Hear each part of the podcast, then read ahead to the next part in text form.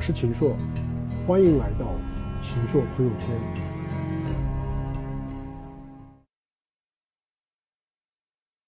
各位爱奇艺的网友，各位秦朔朋友圈圈友，大家好。今天呢，我们要探讨一个特别宏大的一个主题，但是呢，跟秦朔朋友圈创业一周年呢也是相关的。因为一年多前我创业的时候呢，我的理念就是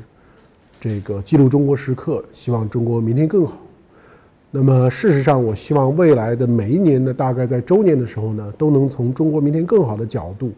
来给大家一个更加全景的观察。那今年我想选择的主题呢，就是说在未来多久中国能够全面的超越美国？那么为什么想到这样一个题目呢？是不久以前，啊，我在上海高级金融学院读这个 DBA 啊，金融方面的。呃，工商管理的博士的时候呢，跟我们高级金融学院的一位副院长沃顿毕业的，在波士顿 College 担任过教授的这个钱军先生有一个，我们有一个讨论。那么讨论的主题呢，就是中国未来二十年能不能全面超过美国。这讨论给了我很多的启发，所以我也想把很多的心得跟大家做一个分享。美国今年马上就要这个总统的大选，在十月八号呢会产生新的美国总统，而今年的大选呢是美国近。这个几十年以来，大概是美国人内心深处最失落的啊一次大选。那么一个呢，被认为是身体不好；一个被认为是精神不好。所以呢，这个美国今年的这个大选呢，其实是啊非常有意思的。而在这个大选反映出来的选民情绪呢，其实对两个人都不是很满意。所以钱军教授呢，他有一张 PPT 非常有意思，他讲到了美国最近这些年呢，有三个人啊不幸的这个去世了，其中有两个呢是。好莱坞的演艺人员啊，喜剧的这个明星啊，唱作人，另外一位呢是大名鼎鼎 Steve Jobs。那么这三个人呢非常有意思。第一个呢，Johnny Cash。那么这个人去世的时候呢，美国人说，美国人没有 cash，美国人没钱了，没钱呢就是负债。第二个呢，Steve Jobs 这个去世的时候呢，美国人说，美国人没有工作了，啊，Job 都走了。这个工作机会都给中国人、给新兴经济体拿走。第三个呢，这个 Bob Hope 啊，这样一个好莱坞著名的一个演员去世的时候呢，很多人说美国没有希望，所以没有了 cash，没有了 job，就没有了希望。所以在这样的一个大的背景下呢，那么越来越多的啊中国的学者啊，中国的很多的这个专家认为说，中国超过美国，全面的超过美国。可能不需要花太多的这个时时间了，呃，那么我想呢，从某种角度看呢，他们的这个判断呢是有一定的道理的，就是说，美国出现了很多自身的这种问题，而同时呢，中国从改革开放到现在为止，它这个进步呢是非常明显的。我们在改革开放之初啊。我们在一九八零年，比如说中国整个的 GDP 占全球呢只有百分之一点七。二零一四年的时候，我们占到了全球百分之十三点四。那现在呢，已经是接近于百分之十五了。这种比重是在不断的增加，而中国经济的增长速度，每年对于全球增长速度的贡献，以及中国每年新增的经济的产出，都是全球最大。所以呢，在这个意义上来讲呢，中国是全球经济增长的最重要的引擎。那么，所以很多人也在想说，中国是不是很快就能够这个超越美国？因为是我跟钱军教授也一定要进行辩论，所以呢，我这个这个就抽了一个反方，也就是说，我要证明说中国不可能在短期超越美国。那么，在我做这个研究的时候呢，我觉得其实也是非常非常有意思的。这个约瑟夫奈，哈佛大学肯尼迪政府学院的一位教授呢。啊，他在不久以前提出说，中国有三个方面跟美国还有很大的距离，不可能短期的超越。那么第一个呢，就是说尖端的这个科技啊，就包括我们手里用的这个手机啊，到这个飞机的发动机，到很多方面，这个医药等等等等，就是中国的在技术方面跟美国的这个距离啊，啊还是非常非常遥远的。那第二个的话呢，就是美国的啊在军事方面的这个支出还是中国的四倍。那么，美国在军事方面的强大的这个实力，那么也是中国啊暂时还没有办法望其项背的。第三个呢，他就认为说，在软实力的方面，中国的软实力要得到全球的很大的一个认可和承认呢，那其实也是比较困难的。我想从这几个层面呢，跟大家分享我的看法。比如说，我们先拿这个经济的这个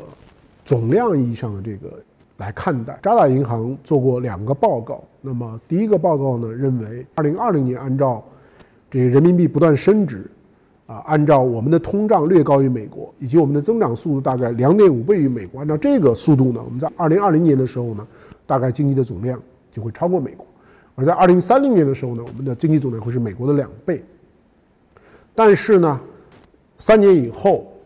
渣打银行重新调整了它的报告的数据，因为我们看到现在人民币已经不再升值，而在轻微的这个贬值了。所以呢，最新的渣打银行的一个报告呢，是认为说。啊，中国估计要到二零二二年的时候啊，可能总量上能够跟美国持平。那么到二零三零年的时候呢，不再是美国的两倍了，而是美国的一点四倍啊。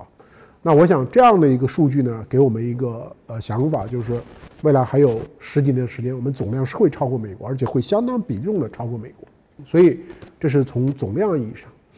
那么我们可能在某些指标上呢，已经超过它了，比如说中国的富豪数量。在去年，十万十亿美金以上的富豪数量，我们已经超过了美国几十个啊。但是，啊，美国比如说像比尔盖茨类似这样的这个富豪，那我们来看一看他主要在做一些什么样的事情。他其实主要在做慈善，他在解决非洲的这种疟疟疾啊，非洲的很多的疾病的这个疫苗问题，而且是调动更多的政府、非营机构、企业组织共同去解决。那么来看中国的这种富豪呢，我们的这个富豪在胡润榜上去年是王健林先生，而王健林现在主要的精力呢还在做商业地产。那么他在文化方面同时铺开很多的项目，以为短期可以把迪士尼啊搞得非常的悲惨。事实上，他自己的项目很多的这个文化地产项目呢都已经关关停并涨和调整。我们如果来看我们企业家同样是富豪榜的第一位，跟比尔盖茨这样的富豪榜所做事情的一个境界。我觉得呢，差距还是非常非常遥远。那么我们再看这种公司意义上，我们现在在 Fortune 五百上面呢，我们已经有一百零六家企业，美国现在是一百二十八家、二十九家的样子。所以我认为在三年之内呢，中国公司的在 Fortune 五百的榜单上的数量会超过美国，这当然是很了不起的成就。但是，我最近仔细的做了一个这样一个计算，Fortune 五百的公司里面。它是以营业收入来作为一个计量标准的，但是里面很多公司是亏损的。一共有多少家公司亏损呢？我算了一下，六十七家。六十七家里面，中国占了多少家呢？中国占了二十一家。美国占了多少家呢？美国占了七家。所以从这个意义上来讲，就说中国公司虽然有更多的靠规模进入了世界五百强，但是他们的经济效益并不好。那么，特别是很多国有的大型的这种能源等等的这种企业，负亏损还非常多，啊，去年亏损榜上排第一位的是墨西哥石油，第二位就是我们的这个啊中国的这个铝业，所以规模并不等于说你真正的意义上的一个超越啊。那么第二个的话呢，我们来看一下，就是啊，为了形成这样的规模，你付出了怎样的一个代价？那比如说，在二零一三年，亚洲开发银行、中国的清华大学做了一个这个报告。那么在这里面呢，就提到说，尽管中国的政府采取了很多的方法去改善我们的环境，但是世界污染最严重的十个城市，七个在中国。中国五百个大型城市中，只有百分之一达到了世界卫生组织的空气质量标准。中国五万条的河流，有两点七万条都已经消失了，就是因为这个我们的整个的环境的这种恶化，所以。我们为了实现这样的规模呢，我们花了很大很大的环境的代价。那么在我们的啊能源的这个消耗上，我们为了生产全球百分之十几的 GDP，大概消耗了全球的重要的很多能源的百分之三分之一以上。所以这也就是说，我们的消耗呢也很大。从这个意义上来讲呢，也不值得是如此的这个骄傲。那么再来看我们整个的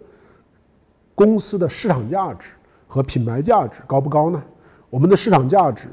其实就是中国的股市就能够做一个体现，我们的股市的公司整体的这个素质，以及在这样的素质下还享受那么高的 PE，大家觉得是很正常的吗？我觉得是很不正常的。所以，一个国家的股市如果不能够让一个国家的股民有真正的这个很好的分红和资本的收益，就如果大部分人投资这个市场都是亏损的，那么你这样的公司证明不能够为这个资本市场创造很大的价值。那同样的，我们来看到在全球的品牌价值的排行榜上啊，无论是 In the Brand 的评选，还是 WPP 下面的这个评选，两个重要的评选，中国到今天也只有不到十五家的公司是进入到了这个世界品牌一百强的行列里面。而我们来看美国，在全世界品牌排行榜的前十位，全部是美国的公司。所以从这些角度来看呢，就是说我们。总量上去了，质量没有上去，品牌价值和给投资者的回报呢也没有上去。我觉得这是我们整个经济的总体的一个现状：腐败啊，公开性的这个政府基本的权利、秩序与安全啊，监管的执行啊，民事的司法和刑事的司法。我们来看这样的数据，说明什么呢？您也可以在大头频道战略合作伙伴喜马拉雅 FM 收听本节目音频。那么，除了这个经济层面以外，我们要进入到更深层次的。其实，我们要讨论，如果让一个国家的经济能够持续的、健康的、不断的创新式的向前发展，那都需要有很好的啊一个支持。那在这一个方面呢，我选了四个指标来看。那么，第一个指标呢是透明国际组织每一年都会发布的一个全球清廉的报告。二零一五年的报告呢，全球有一百六十八个国家和地区呢。进入到了一个评价，其中零分呢是代表最腐败，一百分呢代表最清廉。那么全球的平均分是多少呢？是四十三分。中国的分数是多少呢？中国的分数呢是三十七分。排名呢在全球呢是八十三名，比上一年度的一百名啊提高了十七名。那么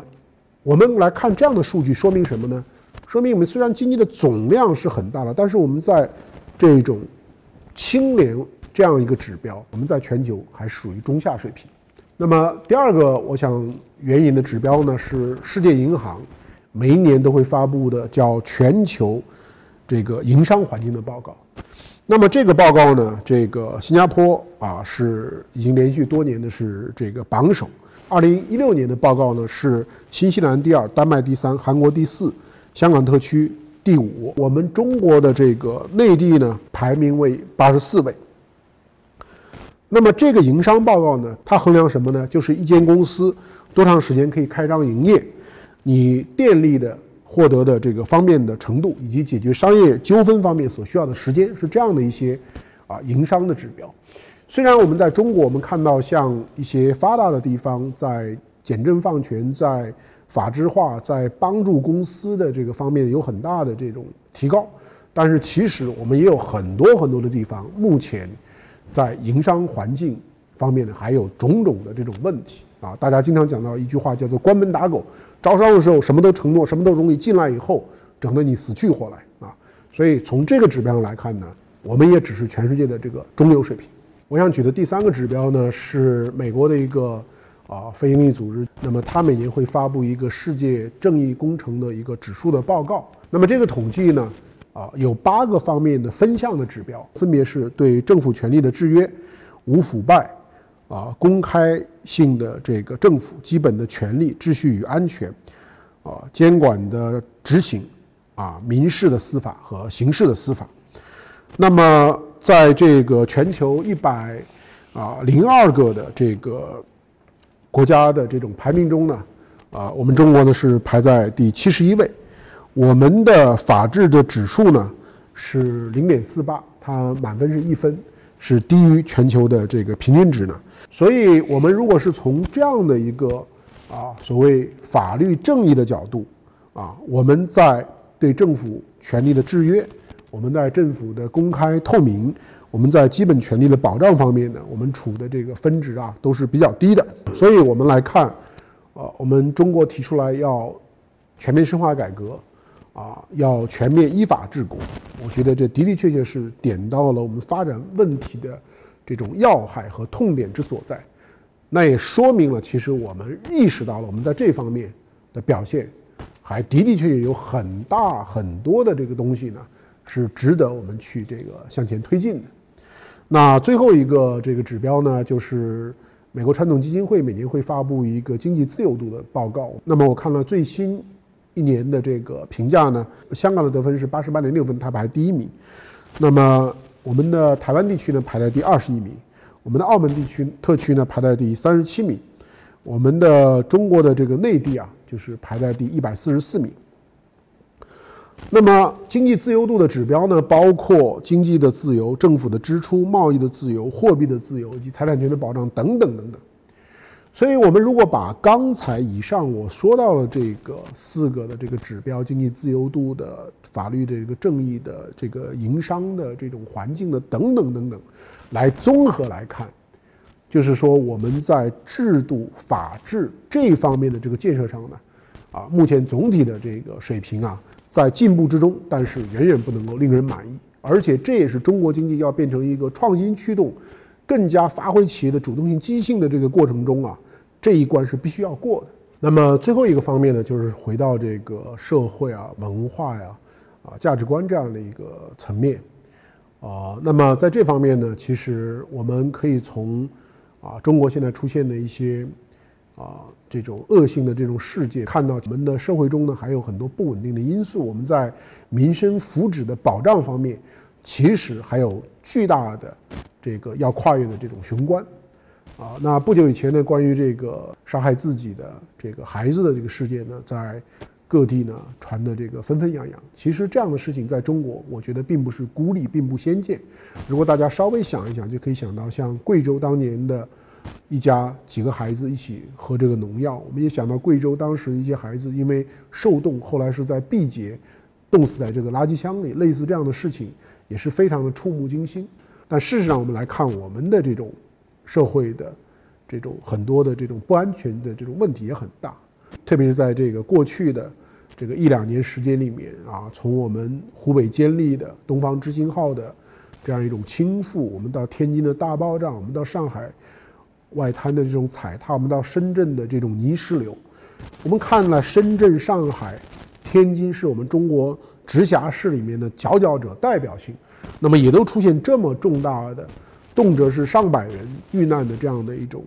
事件，虽然是极其罕见的，但是它说明我们的城市可能没有我们想象的，真的就已经到了世界级的这样的一种水平。那么当然，我们中国呢，啊，在很多方面也是有我们自己的这个优势的。啊，我的辩手钱军教授呢，他提了四点。他第一点呢，就认为中国在价值观方面有我们的特点，就是美国的这种价值观呢是过于个人主义的，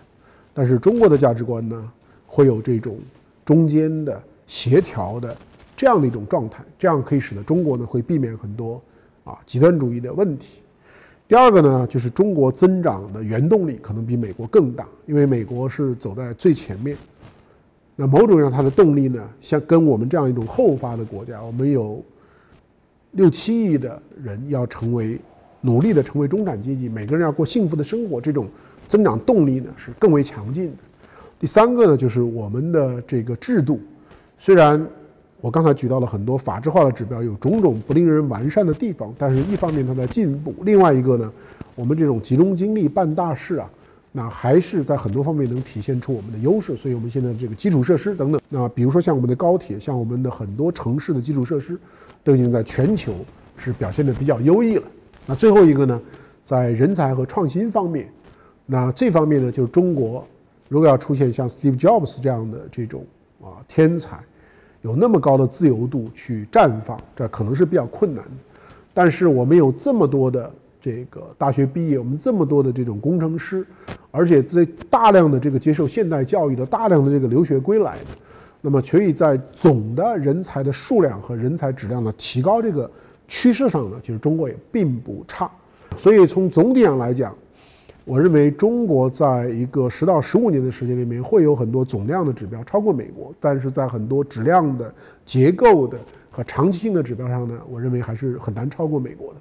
但是如果说我们放更长的时间，比如说我们到中国建国一百年，我们到二零四九到中国全面小康的时候，是不是我们会有更多的指标能够超过美国？在那个时候跟美国一起真正的去这个在全球视野里面去进行啊国际秩序的，我们成为一个真正意义上的一个参与者呢？我觉得这种可能性呢是很大的。但是这里面最最关键的，从我个人的看法来讲，就是我们要更多的去尊重和保障公民的权利，保障个人的自由性、进行创造性的发挥。我想中国人的这个人力资本还是有突出的这种优势，勤奋、注重教育、